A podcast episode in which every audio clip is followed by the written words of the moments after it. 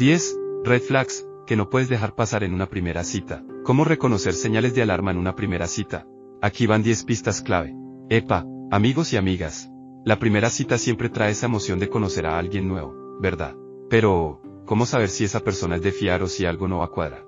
Bueno, aquí te traemos el mapa de las señales de alerta para que no te pille los dedos. Seguro te has topado con eso de las red flags, ¿no? Es como una etiqueta trendy que avisa de cosas que deberían prender una alarma en tu cabeza en una relación. Imagínatelo como una bandera roja que ondea, esas cosas que no deberías pasar por alto. Todos hablamos del amor bonito, pero nadie nos dice mucho de los riesgos y las decepciones que pueden esconderse detrás. Es como si romantizáramos demasiado el romance y no quisiera que caigas en ese cuento. Descubre estas señales para no perder el norte en tu primera cita. Primero, te sabes eso de la química del amor. Resulta que cuando te pega ese flechazo, tu cuerpo suelta dopamina, el chispazo del deseo. Esa cosita que te pone en modo me encantas. Y claro, con eso en la cabeza, es fácil olvidar los filtros y verlo todo de color de rosa. Para no caer en esa trampa, te comparto una guía con 10 claves. 1. Lleva tu lista de verificación. No pierdas de vista tus límites y lo que realmente buscas.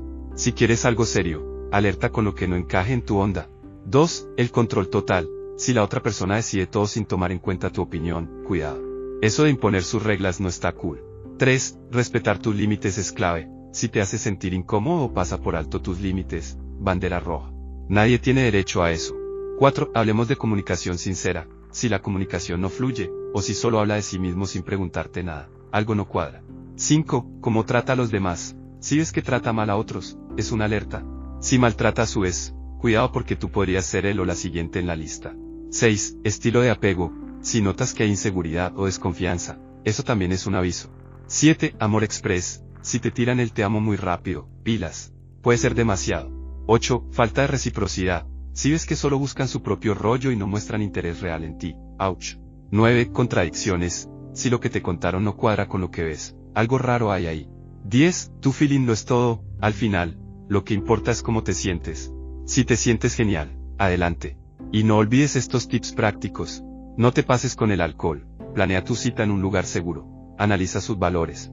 Recuerda tus experiencias pasadas y, ojo al lenguaje no verbal. Ya sabes, conocer a alguien es lanzarse al riesgo, pero con precaución. A veces una segunda cita aclara muchas dudas. Y quién sabe, puede que te lleves una sorpresa. ¿Qué señal de alarma crees que es la más importante? Comenta y cuéntame tu experiencia. Recuerda, siempre hay espacio para sorpresas, aunque estas señales sean importantes, a veces las primeras impresiones pueden ser engañosas. Una mala cita no siempre significa que esa persona no valga la pena. A veces se necesita más tiempo para conocer a alguien de verdad. Así que, mantén la mente abierta.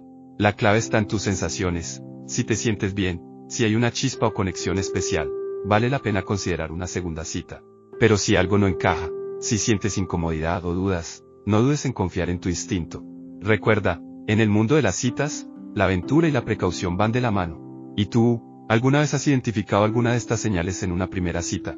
Comparte tu experiencia, ¿Qué te pareció este episodio? Interesante verdad. Y como siempre extendiéndote la invitación. ¿Quieren seguirme en mis aventuras? Los invito a unirse a mi página oficial de Facebook para estar al tanto de todas las novedades. También, los invito a disfrutar de videos cortos, reels y shorts en mi canal de YouTube y mi perfil de TikTok. Si desean participar, tener una simple conversación o necesitan asesoría, no duden en escribirme a mi contacto de WhatsApp en Estados Unidos, más 1720-301-2464. Estoy aquí para ayudar, recibir sugerencias y charlar sobre lo que necesiten o algún episodio del podcast que te haya llamado la atención. Recuerden que siempre serán bienvenidos. Un saludo de su amigo, Luigi Remy. Feliz día.